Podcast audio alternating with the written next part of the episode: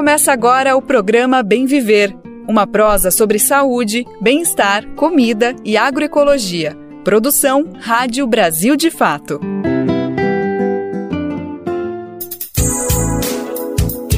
Quinta-feira, dia 2 de março de 2023, seguindo esse ano. Tá voando 2023, né? Vamos combinar. Por aqui, o ano pode até tá voando, mas a gente tá todos os dias com a nossa prosa no ar. Tá começando a partir de agora mais uma edição do programa Bem Viver, produzido pelo Brasil de Fato. Vem com a gente, eu sou a Nara Lacerda e te convido para ficar conosco pela próxima uma hora. Tô aqui com toda a equipe do Bem Viver pra gente prosear bastante. Tem informação, tem prestação de serviço, tem de tudo na nossa conversa e a sua participação é essencial. Vamos nessa então? Bem Viver tá só começando. Trabalho análogo à escravidão. Auditor fiscal cobra a contratação de servidores para fiscalização e resgate de trabalhadores explorados. Essa é a nossa entrevista no programa de hoje, ainda repercutindo o caso de Bento Gonçalves, onde 207 pessoas que trabalhavam na colheita de uva foram resgatadas. Vamos saber com exclusividade sobre o dossiê que denuncia o ex-presidente do CEAGESP, que teria usado a polícia militar para coagir servidores a pedir demissão. E no final do Bem Viver, liderada por mulheres, gastronomia periférica é alimento para o corpo e para a coletividade em São Paulo. Brasil de Fato, 20 anos. Apoie e lute.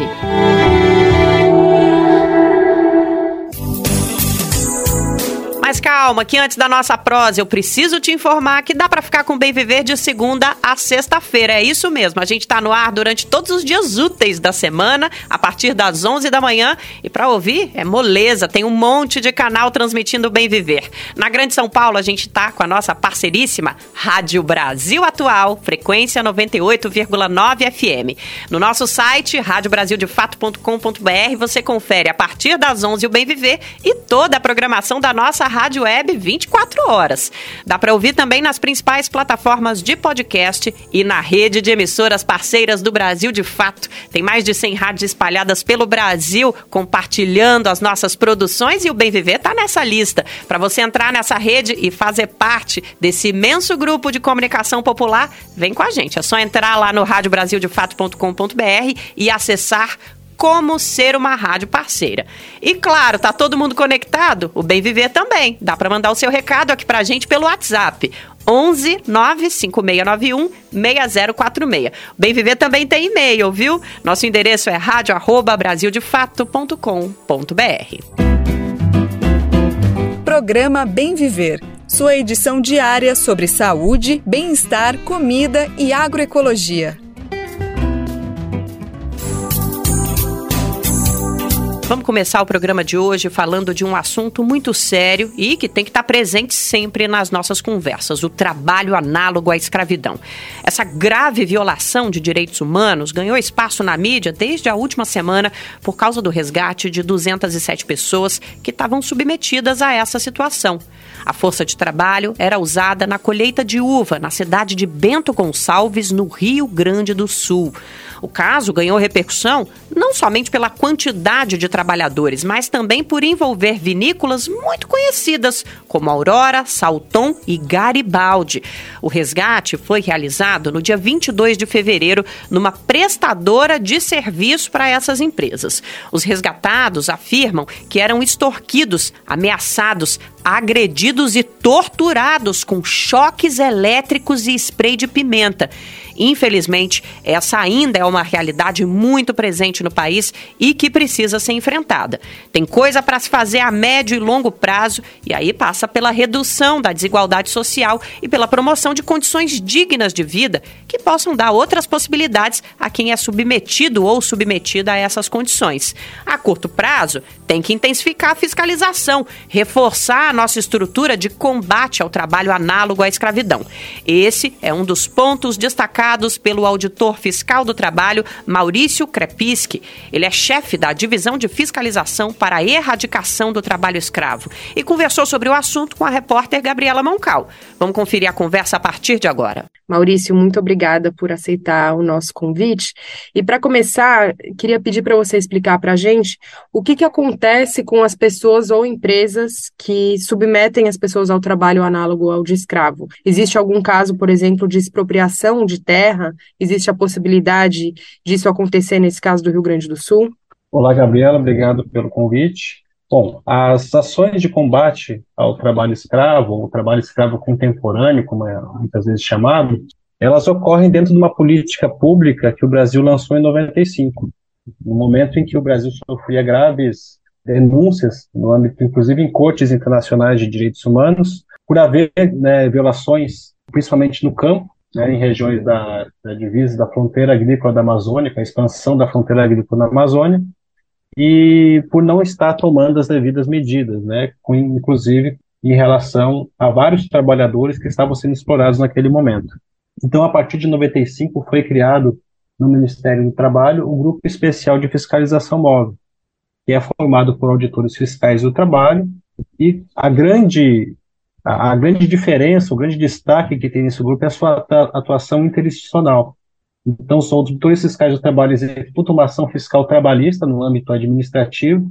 E, ao mesmo tempo, também são chamados a participar dessas operações procuradores do Ministério Público do Trabalho, que podem ingressar na Justiça em razão dos fatos que podem ser encontrados nessas operações, a Polícia Federal, que tem a competência de persecução criminal, né, porque já que o, o trabalho escravo também é um crime previsto no Código Penal, no seu artigo 149, a Polícia Federal também executa ações de polícia judiciária que pode, ao mesmo tempo que a inspeção do trabalho faz uma ação fiscal trabalhista no âmbito administrativo, a Polícia Federal também pode fazer a sua investigação criminal no âmbito do direito penal. E também nessas operações são chamados a participar a Defensoria Pública da União, que pode também defender direitos é, diversos dos trabalhadores nas operações, o Ministério Público Federal também participa das ações desde 2014 e também a Polícia Rodoviária Federal que participa fazendo a segurança da equipe, já que a, as operações normalmente vão em locais geograficamente isolados, com grande risco à segurança da, da equipe, é necessário que seja feita uma segurança dessa equipe né, nesse, nesse trajeto. Então, todas essas instituições fazem parte de uma grande força-tarefa histórica né, no combate ao trabalho escravo desde 95. Agora, em 15 de maio desse ano, o grupo completa 28 anos de atuação e hoje nós temos um. O grupo começou a lançar essa política pública, mas atualmente 60% das ações fiscais são realizadas pelas unidades regionais do Ministério do Trabalho, da Inspeção do Trabalho. E normalmente as ações regionais também acompanham essa mesma formação de atuação entre vários órgãos que existe no grupo móvel. Então, hoje, primeiramente, uma ação fiscal em que uma empresa é flagrada submetendo trabalhadores à condição análoga de escravo, ela vai estar sujeita a essa ação fiscal trabalhista, né? E a primeira, a primeira determinação que é feita a essas empresas ou pessoas físicas é que pare a atividade naquele momento e retire os trabalhadores de onde estão. Né? Normalmente eles estão em situação precária, né? totalmente degradante de, de trabalho e vida. Então, a primeira preocupação da ação fiscal é retirar os trabalhadores daquele local, é uma atuação com foco centrado na vítima. Então, retirar o trabalhador daquele local, levar ele para um local digno e seguro, e depois os auditores fiscais do trabalho notificam as empresas a regularizar ou a quitar todos os direitos trabalhistas pendentes. Então, normalmente, também é caso de informalidade, que o, nem a carteira de trabalho sequer é assinada, então o empregador é notificado a regularizar todo esse período e a pagar as verbas trabalhistas como se fosse uma rescisão de contrato de trabalho por iniciativa do empregador. Ou seja, o trabalhador não perde nenhum direito com essa atuação do Estado determinando a rescisão desses contratos. Após isso, os auditores fiscais do trabalho emitem as guias de seguro-desemprego do trabalhador resgatado, que é uma política pública que existe desde 2004, que tem, né, que percebeu-se que era necessário o trabalhador ter esse acesso ao seguro-desemprego, independentemente do tempo que ele passou naquela empresa, mas apenas por estar submetido à condição. E voltando à empresa, a empresa vai estar sujeita a todas as infrações que foram verificadas no, no âmbito da ação fiscal, serão objeto de, de um auto de infração específico para cada infração, seja ela com base na CLT ou com base em normas regulamentadoras de saúde e segurança no trabalho, e também um auto específico por submeter trabalhadores à condição análoga à escravidão. A partir desse auto específico, a empresa vai poder, não só desse auto de trabalho escravo, esse auto de infração, mas de todos os autos de infração aplicados, a empresa poderá exercer o direito do contraditório para defesa.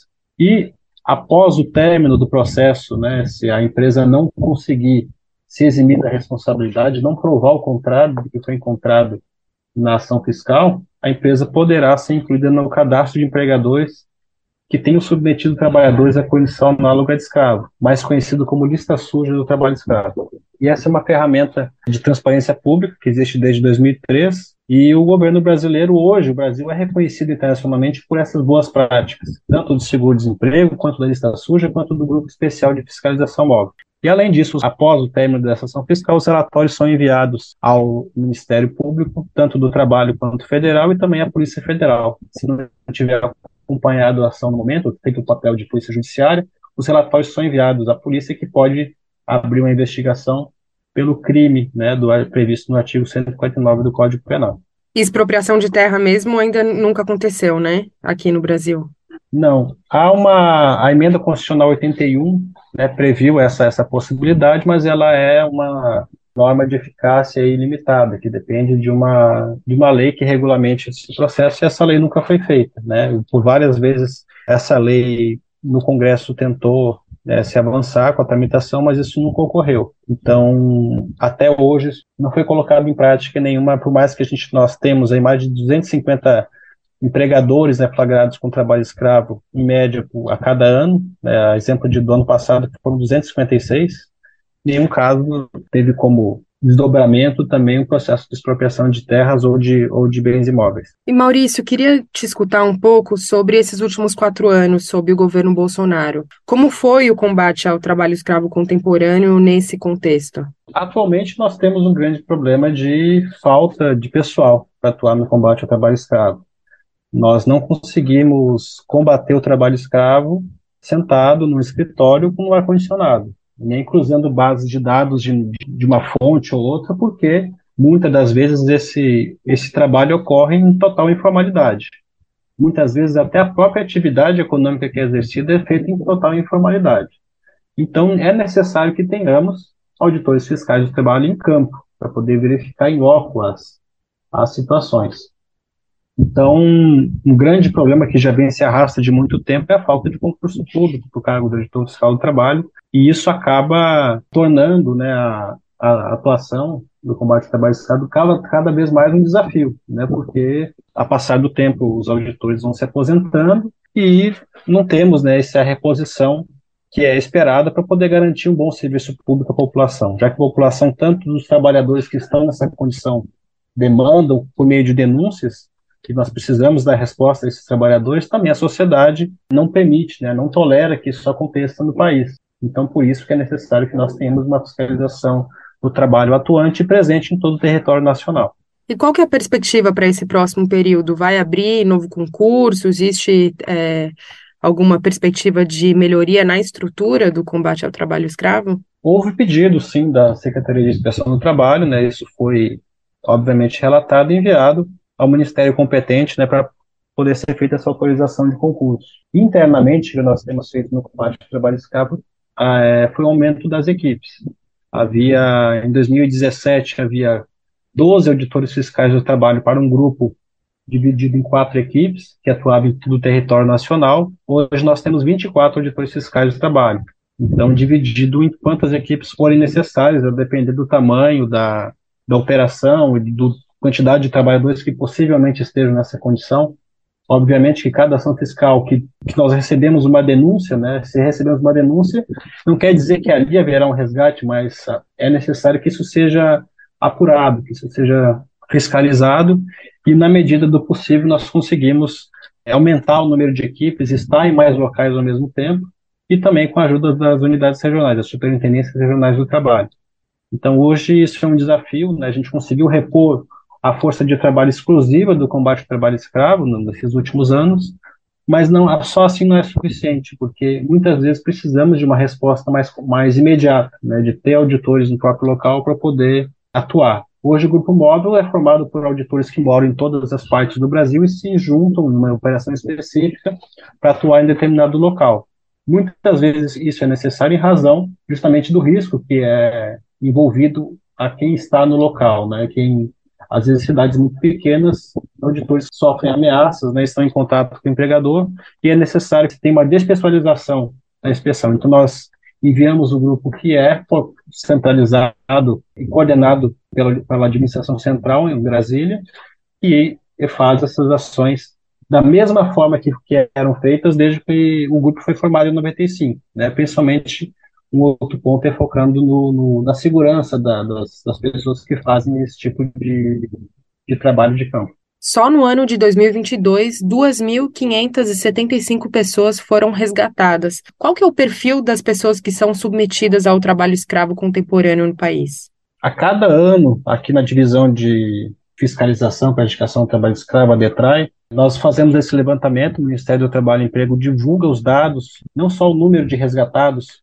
por meio do portal Radar City, que é uma ferramenta que pode ser consultada por qualquer pessoa, que tem esses filtros por unidade da federação, por ano, por atividade econômica, onde for, foi encontrado o trabalho escravo, mas também fazemos o levantamento do perfil desses trabalhadores resgatados com base nas guias de seguro-desemprego do trabalhador resgatado. Então, essas guias de seguro-desemprego têm ali informações sobre o perfil, como, por exemplo, todo ano nós temos esse levantamento e geralmente o perfil não muda, não, não muda muito o perfil ano a ano, Gabriela, porque geralmente são 80 ou quase 90% de pretos e pardos, do, dos trabalhadores, mais de 90% são homens. A faixa etária gira em torno de 30 a 39 anos de idade. A escolaridade também, a maior parcela dos trabalhadores resgatados tem apenas até o quinto ano fundamental incompletos e também uma, uma porcentagem significativa de 10% de analfabetos. Isso se verificou no ano passado.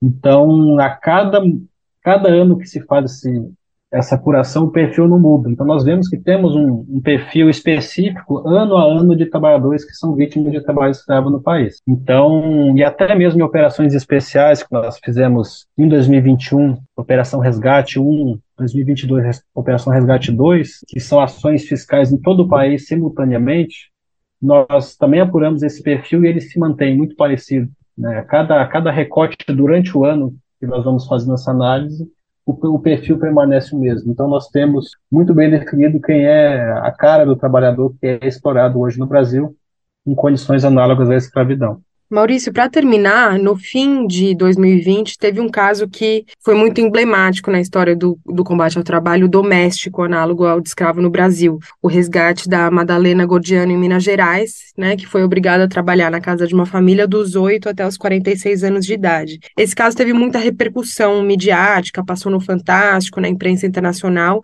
e depois disso cresceu muito o número de denúncias. Você acha que a repercussão desse caso recente no Rio Grande do Sul pode trazer esse crescimento de, de resgates ou de denúncias? Com certeza pode ter, porque é o momento que abre os olhos da sociedade para alguma coisa que está acontecendo ali. No caso da Madalena, nós tínhamos por ano, o primeiro resgate de trabalhadora doméstica foi feito em 2017, na cidade de Rubim, em Minas Gerais. Então, o grupo móvel, com várias, vários auditores, várias instituições, foi até Rubim para verificar isso um caso que não tinha, né, não, não, tinha precedente. E realmente visualizamos ali que havia todos os, os indicativos de submissão de trabalho escravo, inclusive em, em grau potencializado, porque era uma situação que, que restringia de sobremaneira a liberdade da, da, daquela trabalhadora resgatada, e nós vimos ali que havia não só uma retirada de direitos trabalhistas, de direitos humanos, mas também de décadas de vida, né, de existência da, daquela senhora. Então, a partir daquele momento, nós tínhamos alguns casos, ficou em cerca de quatro ou cinco casos por ano.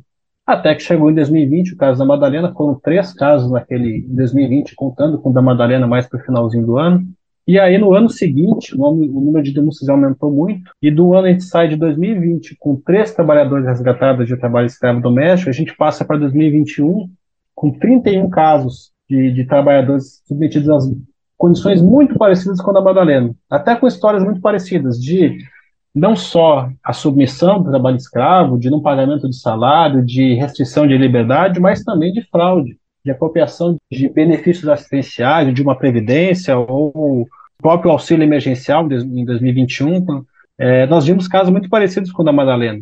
Né? Então, Em 2021 foram 31 resgatadas, em 2022 também mais 31 trabalhadores resgatados, então passamos a um outro patamar após o caso Madalena, que eu chamo até de efeito Madalena. Isso mudou totalmente a visão do trabalho escravo doméstico no país, e aí nós, como inspeção do trabalho, recebemos as denúncias e nosso dever é fiscalizá-las. Então, Nesse caso agora recente que ainda está em andamento, possivelmente né, isso ajuda muito né, isso a ser divulgado e também que isso não seja normalizado. Todos os anos nós resgatamos mais de mil trabalhadores. Né, isso precisa ganhar, ganhar espaço, não só nesse caso da uva, mas também houve um caso de cana-de-açúcar em Goiás no mesmo mês de fevereiro que não teve tanta divulgação, talvez porque não envolvesse uma cadeia produtiva tão com empresas com nomes tão conhecidos, mas também merecem o devido cuidado, o devido, a devida divulgação para que isso não volte a ocorrer. Como foi esse caso da cana-de-açúcar?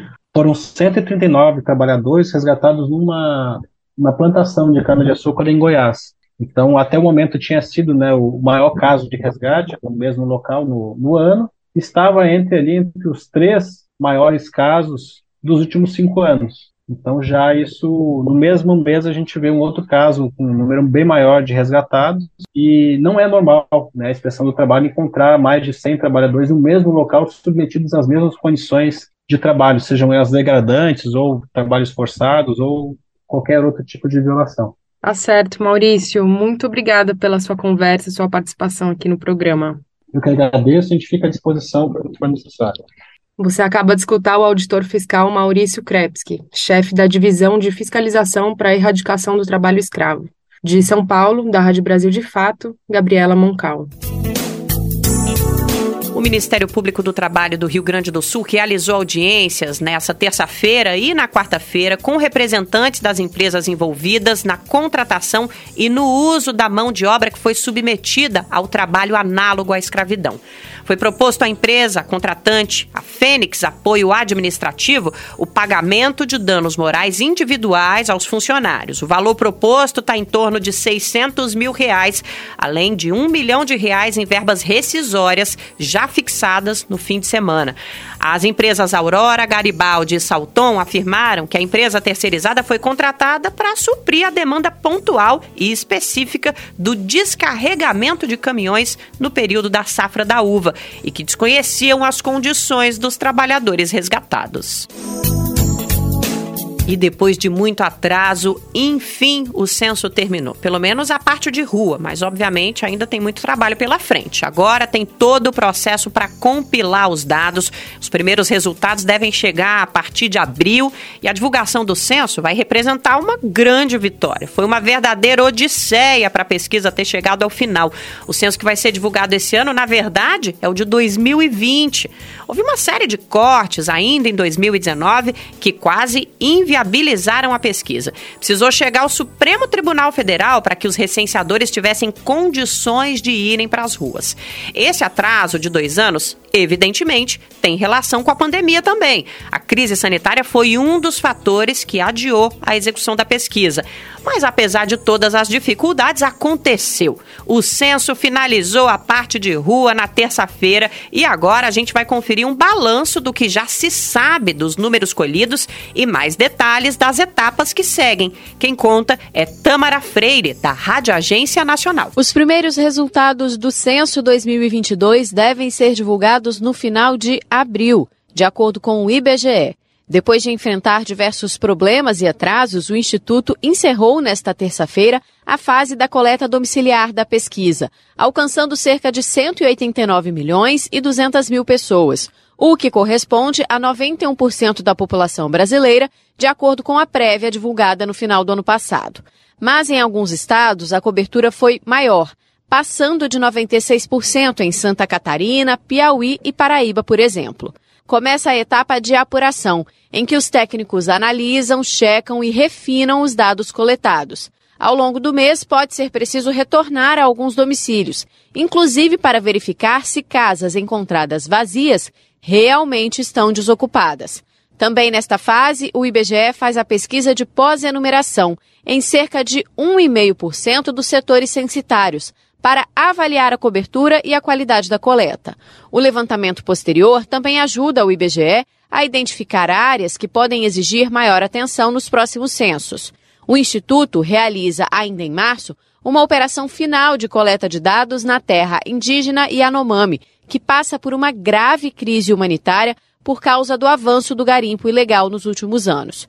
Os pesquisadores já conseguiram recensear 50% dos moradores do território. Agora resta a metade final, que vive em áreas de acesso mais complexo. Inicialmente previsto para 2020, dez anos depois da última edição, o censo foi adiado por causa da pandemia de Covid-19 e depois por problemas orçamentários. Desde o início da operação, o IBGE teve dificuldade para contratar recenseadores, principalmente por causa do modelo de pagamento por produtividade, solucionado parcialmente após o aumento da remuneração. No total, a quantidade de profissionais temporários contratados passou de 210 mil pessoas. O Instituto também enfrentou resistência de uma parcela significativa da população. E, de acordo com o último balanço divulgado no final de janeiro, a taxa média de recusas a responder à pesquisa era de 2,43%, com 4,62% de moradores ausentes. Em 2010, sequer havia uma medição separada dessas situações, e a média delas, somadas, ficou em 1,5%.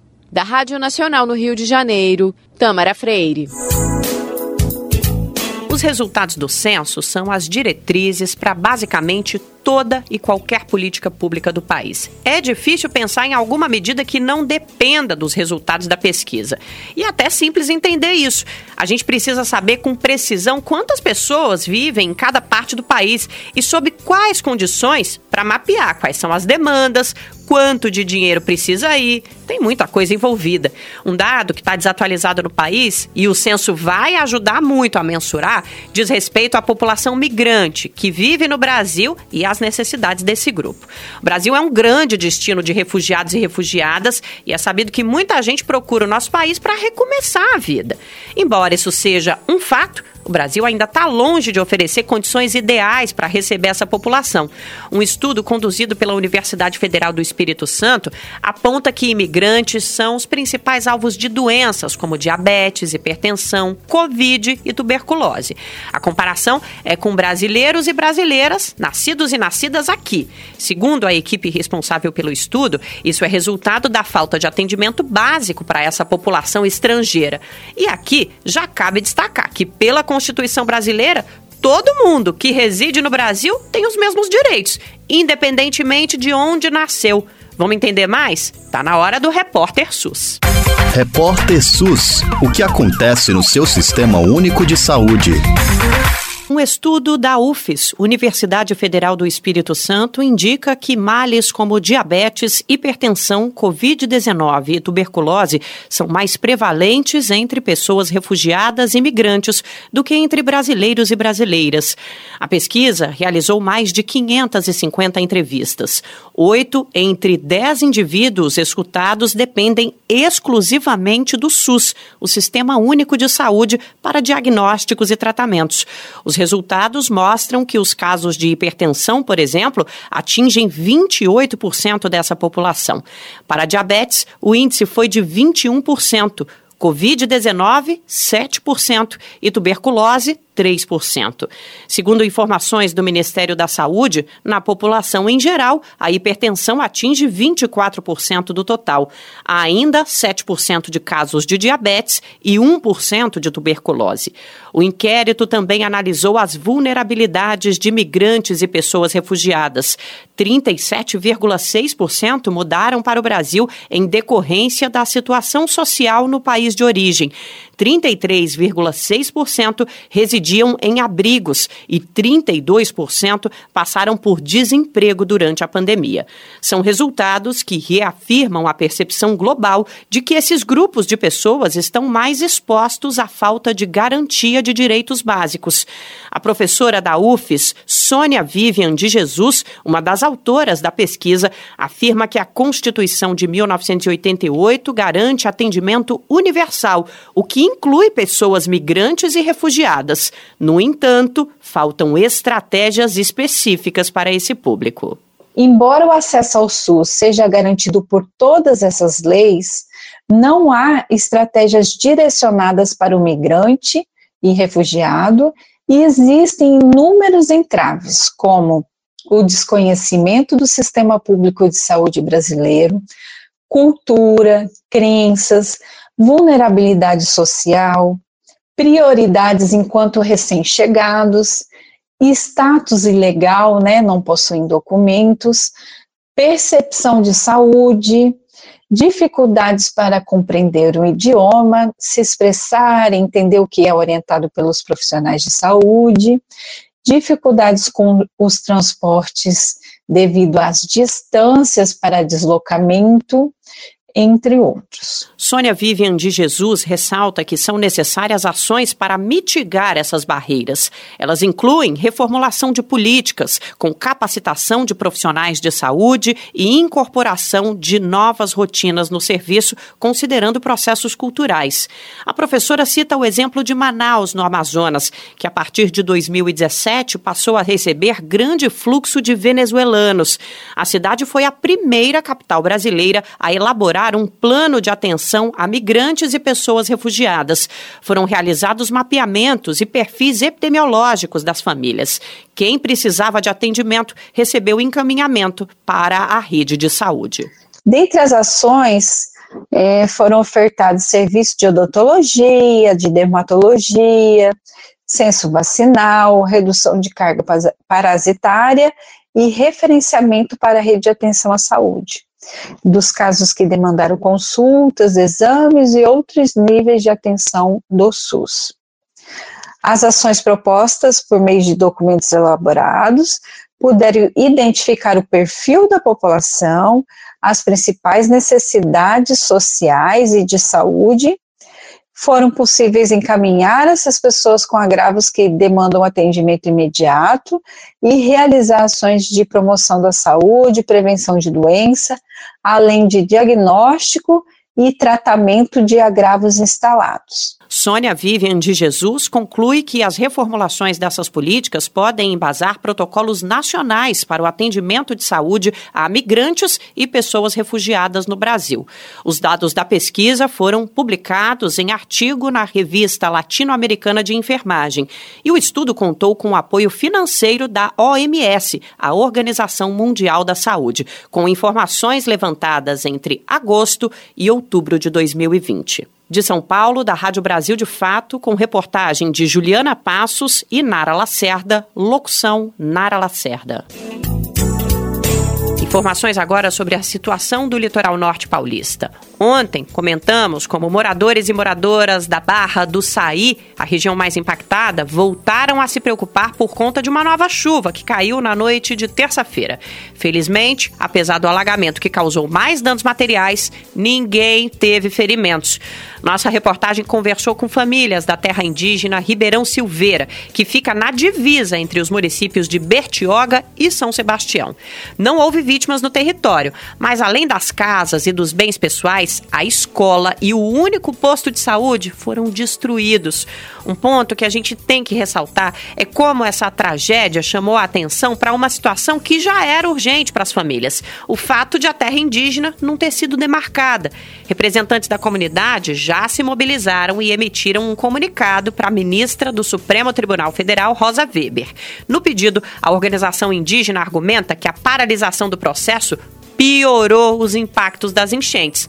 Vamos saber os detalhes? A locução é de Douglas Matos, que está de volta ao Bem Viver de hoje. Entre as milhares de pessoas atingidas pelo temporal que assolou o litoral norte paulista durante o carnaval estão cerca de 600 indígenas do povo guarani que vivem no território Ribeirão Silveira salvaram suas vidas, mas viveram um imenso estrago do ponto de vista material. Além das casas e dos bens domésticos, a escola e o único posto de saúde foram destruídos. Na madrugada do temporal, Cristina Itacuá, professora indígena e moradora da aldeia, conta que boa parte da comunidade estava concentrada na casa de reza, espaço sagrado do seu povo. A chuva grande que passou por aqui há uma semana atrás e que deixou muita destruição, né, muitas feridas no útero da terra. Eu tenho dito isso.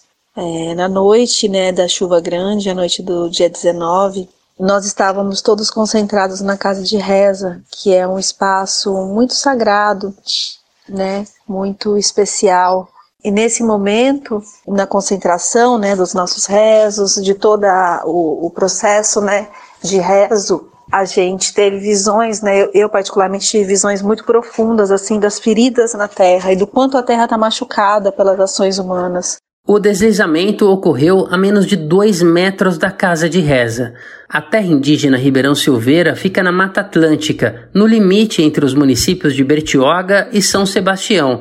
Apesar de ser a mais antiga do litoral de São Paulo, está com o processo demarcatório estagnado. Diante da situação dramática vivida agora, a Comissão Guarani Irupá organização que articula os coletivos do povo guarani das regiões Sul e Sudeste, apresentou uma nova petição para a ministra do Supremo Tribunal Federal, Rosa Weber, pedindo urgência na demarcação do território. Na manifestação, a entidade indígena argumenta que a paralisação do processo piorou o impacto das enchentes. A comissão aponta que as condições instáveis impedem a comunidade de se estruturar para diminuir os impactos de eventos climáticos extremos. Já foram finalizadas todas as etapas de estudos da terra indígena Ribeirão Silveira, que teve a portaria declaratória publicada pelo Ministério da Justiça ainda em 2008. Falta só a assinatura do decreto presidencial. Em 2010, no entanto, não indígenas que se dizem proprietários da parte da terra tradicional impetraram um mandado de segurança com o objetivo de impedir a homologação da terra indígena. Ellen Grace, ministra do STF na época, atendeu ao pedido em prejuízo da comunidade guarani e desde então o processo está parado. O cacique da TI Ribeirão Silveira, Adolfo Verá Miri, ressalta a legitimidade da demanda de seu povo em relação ao território. E a gente não, não invadiu ninguém, a terra de ninguém, porque nossas descendências é daqui mesmo, então é o branco que chegou até os índios, né? E aí agora quer que o, o branco quer que prove na justiça que a gente é morador daqui, mas somos morador daqui mesmo, os antepassados. Né? Liderança espiritual do território, Carlos Papa lembra que seus pais lutaram para que essa terra seja demarcada. Quero dizer também que essa luta já vem há muito tempo. Desde a época que meu pai era andar jovem, minha mãe era jovem que já vem há muito tempo. Essa luta vem continuando até hoje. Então, é, meu, meu pai e minha mãe não estão mais aqui entre nós, mas a luta continua. E com certeza, através do manifesto da sociedade, olhando para esse lado da importância da preservação do meio ambiente e também preocupação da mudança climática, vai apoiar com certeza essa a importância da demarcação da terra indígena Rio Silveira. Agora, enquanto se reorganizam sobre um solo encharcado, os Guarani reforçam a urgência do caso e demandam ser recebidos como parte do processo e pedem a anulação da decisão anterior que impediu que o território fosse homologado. Em campanha para se reconstruir, a comunidade está coletando doações, em especial de alimentos, cobertores, eletrodomésticos, materiais de higiene e colchões. A Comissão Guarani Irupá, organização que articula coletivos do povo guarani das regiões Sul e Sudeste, também disponibilizou um Pix para quem quiser fazer contribuições. O número é o 21 860 239 barra mil ao contrário traço 01. Repetindo, 21 860 239 barra mil ao contrário traço 01. O Pix está disponível também na versão online desta reportagem no site do Brasil de Fato. De São Paulo, da Rádio Brasil de Fato, com reportagem de Gabriela Muncal. Locução: Douglas Matos. A gente comentou no início da semana, o enviado especial para o clima dos Estados Unidos visitou o Brasil e conversou com membros do governo. John Kerry veio especialmente para tratar do Fundo Amazônia. A iniciativa reúne investimentos de diversos países para apoiar ações de sustentabilidade dentro do bioma. Logo na despedida de John Kerry e numa coletiva, ele enfim comentou sobre os valores que os Estados Unidos devem investir no fundo. Segundo ele, o país pode chegar a 9 bilhões de dólares em apoio, um apoio substancial. Mas, ainda de acordo com Kerry, o valor inicial que será proposto é de 4,5 bilhões. Esse debate ainda vai acontecer lá no Congresso dos Estados Unidos. Se confirmado o aporte, o país será o terceiro a oficializar a parceria com o Fundo Amazônia depois que o presidente Lula tomou posse. Por enquanto, Noruega e Alemanha são as participantes, mas tem mais gente interessada por aí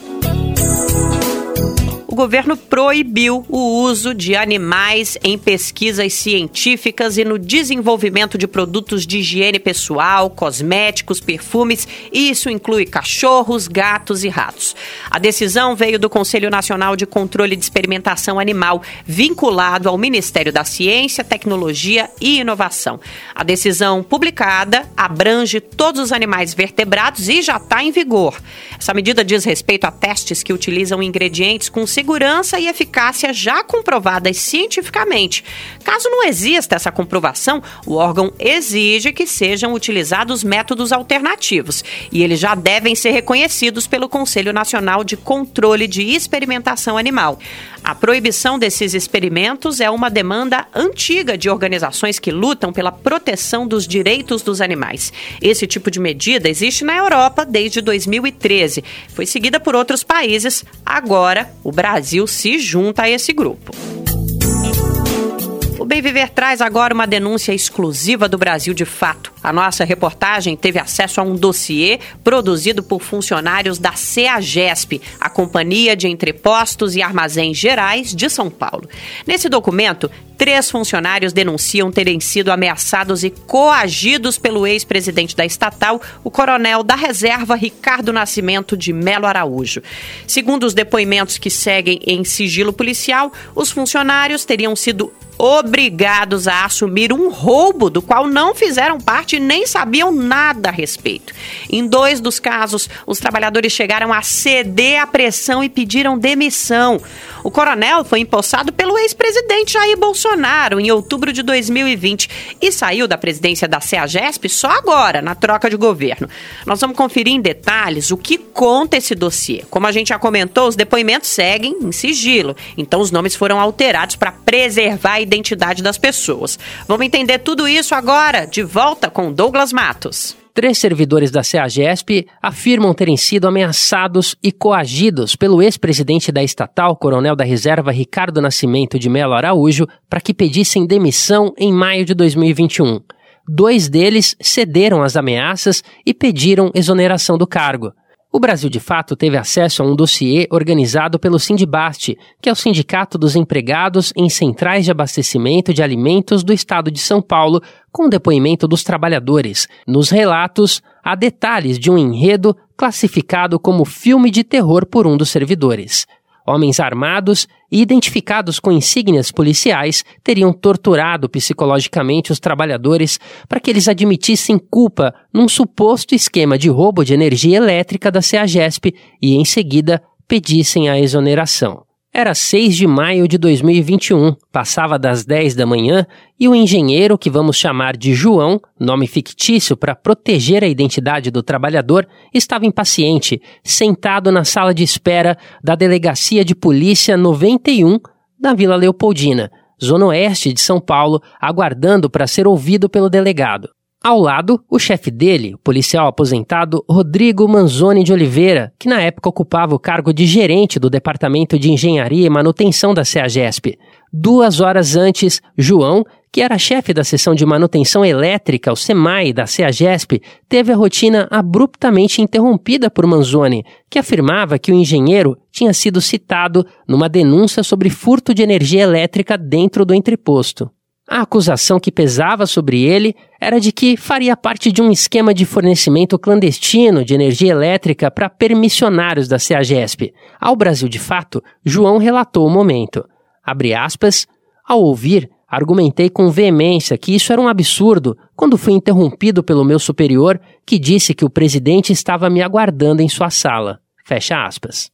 O presidente da CEAGESP era o coronel da reserva Ricardo Nascimento de Melo Araújo, ex-comandante das tropas das rondas ostensivas Tobias de Aguiar, a Rota, nomeado para o cargo por Bolsonaro em outubro de 2020. Em 15 anos trabalhando no entreposto, João jamais tinha sido notado pela presidência da estatal. Na antessala do presidente, o engenheiro notou que estava cercado por três assessores de Melo Araújo. Em seguida, João foi obrigado a desligar o celular. Quando entrou no gabinete da presidência, voltou a ser acusado de liderar um esquema de ligação clandestina de energia elétrica.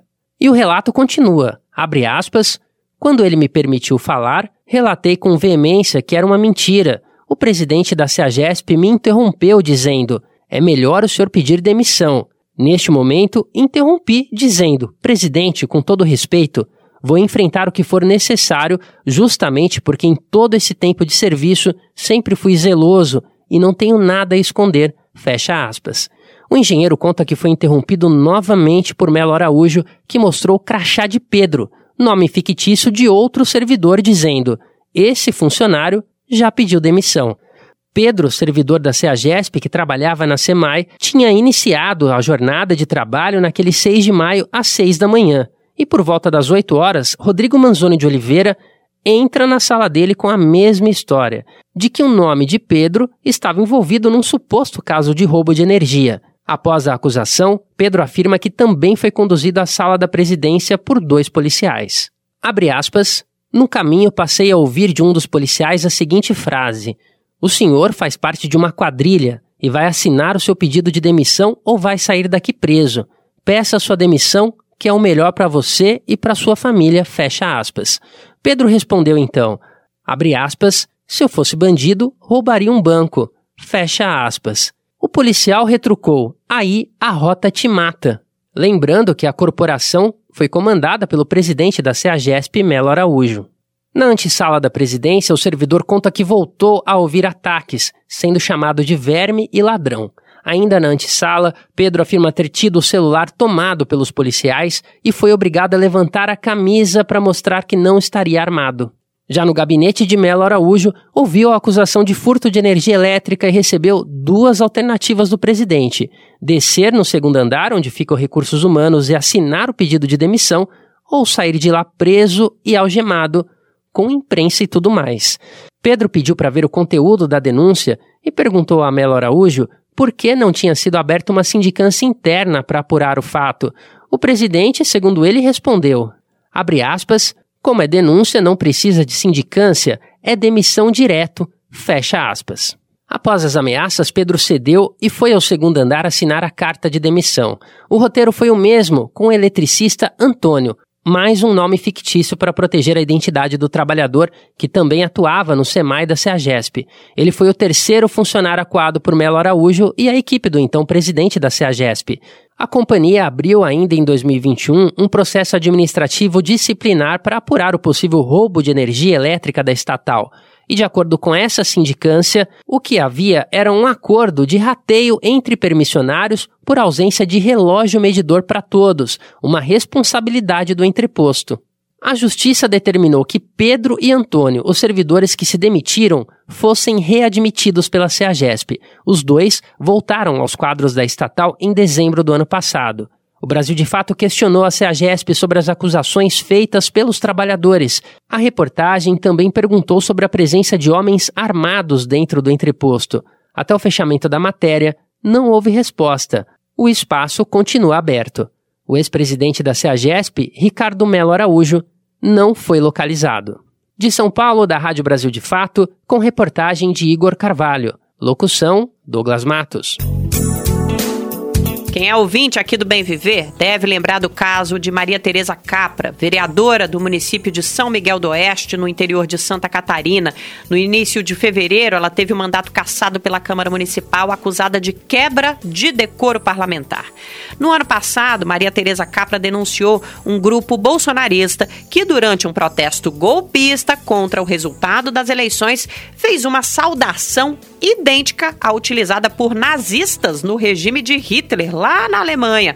Essa semana, Maria Tereza Capra recorreu da cassação.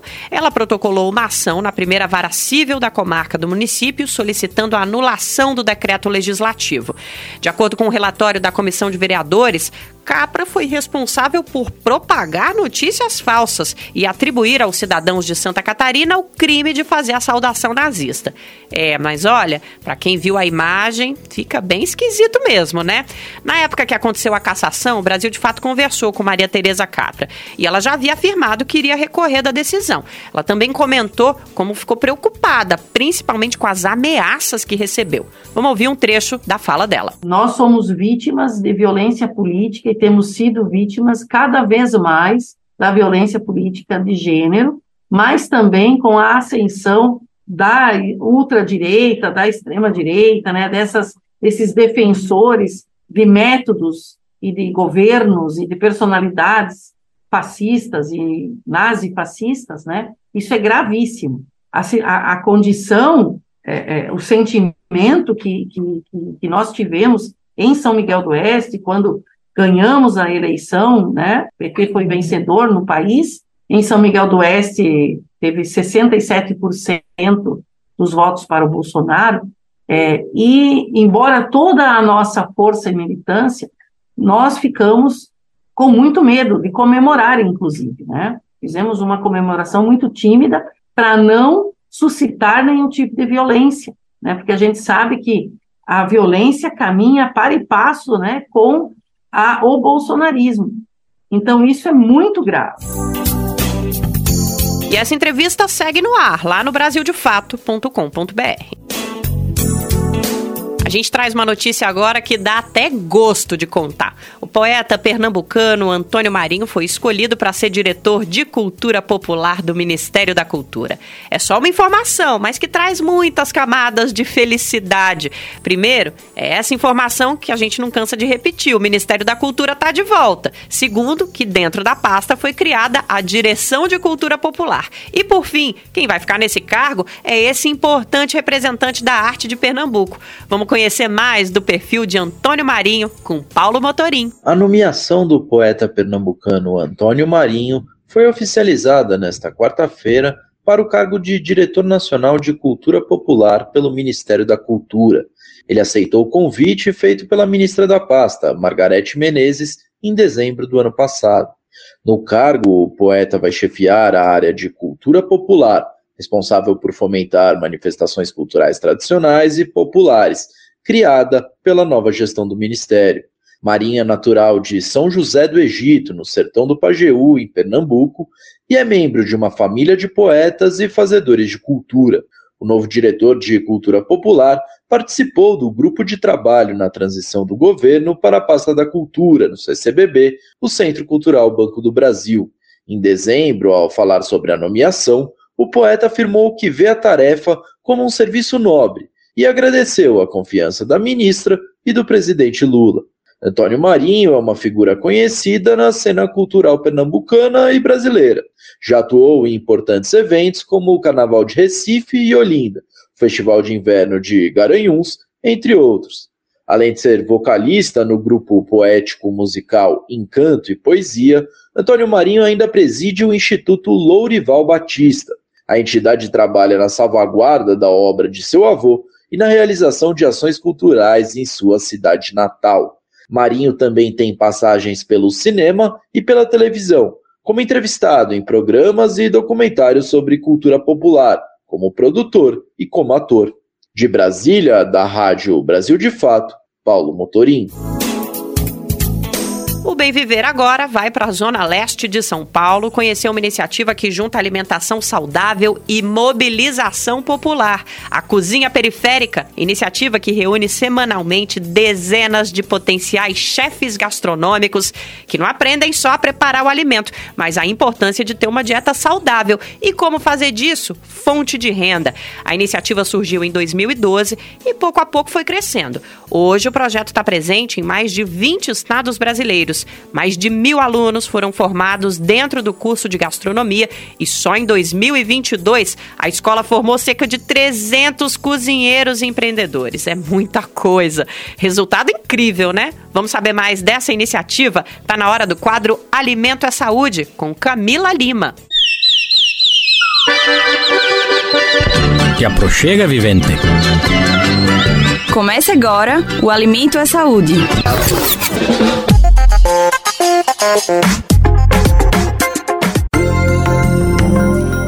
Hoje a aula é com a mão literalmente na massa. Empurra daqui, estica de lá. Na bancada, mulheres com histórias de vida diferentes, mas em comum a ideia de mudar suas realidades por meio da gastronomia. E foi neste espaço do projeto Cozinha Periférica que elas puderam vislumbrar esta possibilidade. Maria Cristina da Costa, moradora da zona leste de São Paulo, é uma das alunas desta turma. Cada sábado é algo diferente, uma professora diferente, um conhecimento diferente, um aprendizado diferente. Está sendo muito bom, muito importante para nós. No comando desta prática está a professora de gastronomia, confeitaria e panificação, Mônica Dias. Atenta ao desenvolvimento das alunas e de seus potenciais, ela enxerga não só mais uma aula, mas a perspectiva de mudança que perpassa de suas mãos para as mãos destas mulheres. E eu entendo e vejo aqui na gastronomia periférica a importância da gastronomia como força social, como força de movimentação e melhoria social. E aqui elas aprendem de tudo, da fabricação ao empreendedorismo. A professora Mônica explica como funciona a dinâmica em sala e que conhecimentos elas agregam a cada aula. Hoje a gente teve uma aula de planificação aqui, todas as alunas bastante interessadas. Foi uma aula que abordou técnica, é, abordei também outros itens, né? Como rechear esse pão, como vender, a comercialização, embalagem correta. Ou seja, não é só para a pessoa fazer em casa, para a pessoa fazer e também ter a possibilidade de vender e gerar um aumento de renda para ela. O projeto surgiu em 2012 na Zona Sul de São Paulo como oficina dos chefes Edson Leite e Adélia Rodrigues. Mas a ideia deu tão certo e a demanda foi tanta que seis anos depois, a cozinha periférica ganhou corpo, se tornou uma escola e hoje oferece cursos de cozinha e empreendedorismo e cozinha profissional, não só presencial, como também à distância como explica a cofundadora do projeto, Adélia Rodrigues. Nosso principal público dentro dos nossos cursos são mulheres, pretas e periféricas e hoje em dia indígenas. E aí, por que, que a gente escolhe as mulheres como prioridade? Porque a gente sabe que dentro das periferias elas estão mais vulneráveis e normalmente elas são as lideranças de família. Então, se essa mulher tiver a sua vida transformada, ela também transforma a vida de seus filhos, dos seus irmãos, dos seus pais. Esse é o nosso público principal para que a gente de de fato cause uma mudança na estrutura social. Ao longo desta caminhada, muitos marcos importantes foram alcançados. Hoje, o projeto está presente em mais de 20 estados brasileiros, mais de mil alunos foram formados dentro do curso de gastronomia e só em 2022 a escola formou cerca de 300 cozinheiros e empreendedores. Já lançou o aplicativo para mapear pequenos negócios periféricos e ganhou diversos prêmios o que demonstra que, com o devido aporte e incentivo, é possível não só mudar realidades, mas mostrar todo o potencial das periferias brasileiras, como reforça a Adélia. Acho que muito mais do que resistência, né, a gastronomia periférica ela é primeiro uma consciência de quem a gente é enquanto potência periférica, né, um acolhimento das nossas dores, dos nossos traumas, das nossas dificuldades que são é, construídas por uma sociedade desigual,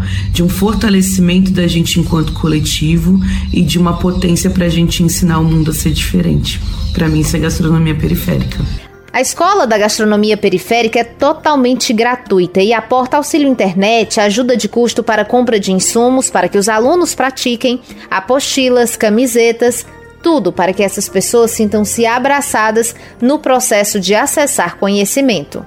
A aluna Maria Cristina reforça a importância do projeto para ela. É importante principalmente para nós mulheres, mães solo, nós mulheres que não tem um espaço desse, eu acho que é muito bom para a gente aprender, porque tem vários cursos, várias ideias. O espaço aqui traz muita coisa, né? Não só a gastronomia, não só cozinhar, mas eu vejo que tem biblioteca, tem espaço para as crianças. Eu acho que é muito importante. Da Rádio Brasil de Fato, Camila Lima.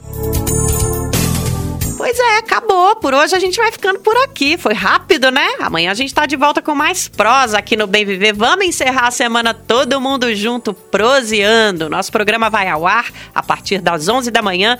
Para ouvir é só sintonizar no 98,9 FM na Grande São Paulo, nossa parceiríssima Rádio Brasil Atual. Nesse mesmo horário, a gente está no radiobrasildefato.com.br na internet dá para ouvir o programa também no Spotify, no Deezer, no iTunes e no Google Podcasts. E não dá para esquecer da nossa rede de emissoras parceiras, rádios que estão aqui com a gente, levando a nossa programação para diversos municípios.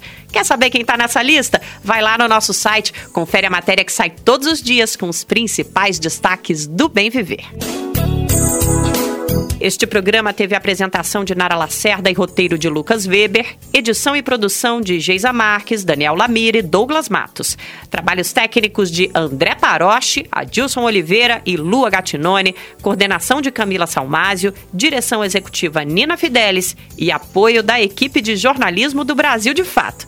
Amanhã esse povo todo vai voltar comigo para prosear mais com vocês, viu? Não vai faltar então. Até lá! Você ouviu o programa Bem Viver, uma prosa sobre saúde, bem-estar, comida e agroecologia. Produção Rádio Brasil de Fato.